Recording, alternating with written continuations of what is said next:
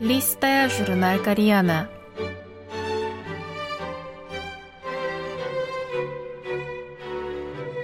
Дорогие радиослушатели, в эфире листая журнал Кориана. В этой передаче вы можете послушать самые интересные публикации журнала Кориана, который издается Корейским фондом. У микрофона Аня.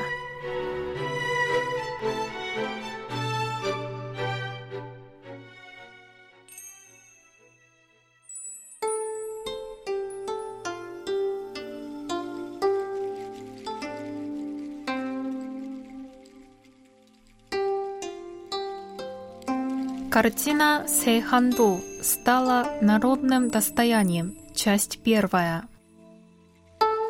Картина Сейханду – квитэссенция корейской живописи Мунинхуа – в прошлом году, пройдя долгий и полный перепитий путь, прибыла в Национальный музей Кореи. Шедевр кисти каллиграфа и ученого Ким Чон Хи наконец обрел свой постоянный дом, став общенациональным достоянием. Чтобы понять и оценить Сэханду, следует для начала рассмотреть отдельно саму бесценную картину и свиток, к которому она прикреплена. Длина картины 70 сантиметров, тогда как полностью развернутый свиток составляет 1469,5 сантиметра. Как же так вышло, что картина, входящая под номером 180 в список национальных сокровищ Кореи, обрела такой внушительный хвост с комментариями.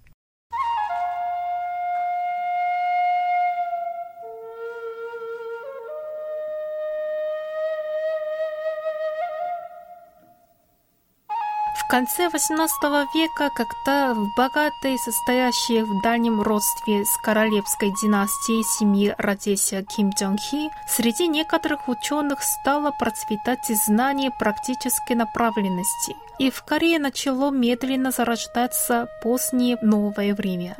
В XIX веке Чосон погрузился в политический хаос. На трон друг за другом всходили юные короли – а их родственники по материнской линии прибирали к рукам реальную власть. Новые идеи и введенные из-за рубежа религии, такие как сирак или католицизм, вызвали протесты со стороны консервативного правящего слоя, и политических противников зачастую изгоняли и отправляли в ссылку, обвиняя в вольнодумстве. В 1840 году 55-летний Ким Чон Хи тоже стал жертвой политических интриг и был отправлен в ссылку в самое отдаленное и суровое место – на остров Чеджудо.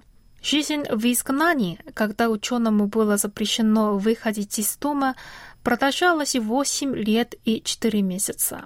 Широко известный под такими псевдонимами, как Чуса и Вандан, Ким Чон Хи был выдающимся поэтом, каллиграфом и живописцем, то есть обладал всеми тремя качествами, присущими ученому-литератору. Он даже изобрел каллиграфический стиль, названный Чусаче, на протяжении всего периода ссылки Ким страдал от болезней и даже столкнулся с таким горем, как смерть жены. Каллиграфия и живопись удерживали его от погружения в пучину отчаяния. Ким также получал книги, которые его ученик и правительственный переводчик Ли Санджок покупал во время поездок в Китай, а вместе с ними и последние известия. В знак благодарности в 1844 году Ким создал картину Сэханду и подарил ее Ли Санджоку.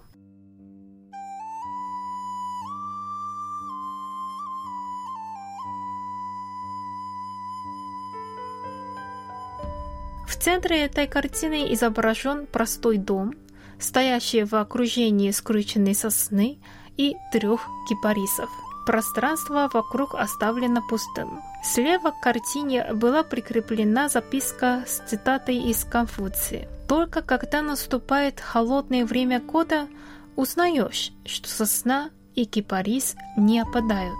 Название картины происходит из этой цитаты. Сейхан означает суровые холода примерно во время наступления Нового года по лунному календарю. Вероятно, метафорически сравнивая свою одинокую жизнь в цирке с холодами, Ким стремился выразить мысль, что никакие невзгоды не разрушат его дружбу с Ли Санджоком. Ли Санджок готовился к поездке в Китай, когда получил ханду от учителя. Растроганный, он взял картину с собой и по приезде в Пекин показал ее 17 китайским интеллектуалам, 16 из которых согласились написать свои впечатления. В их отзывах, прикрепленных впоследствии к свитку, в основном подчеркивалось, как трудно и важно благородному человеку оставаться верным своим принципам.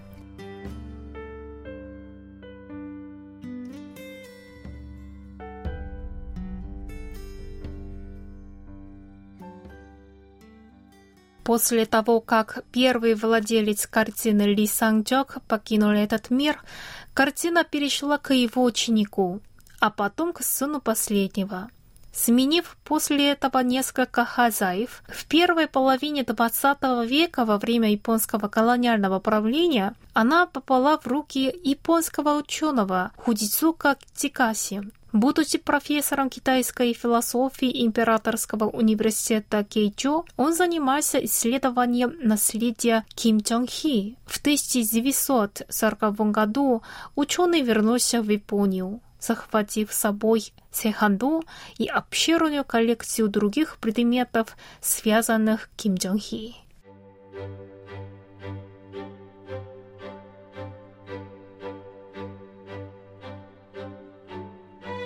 На этом я прощаюсь с вами. Желаю вам хорошего настроения и до следующей встречи.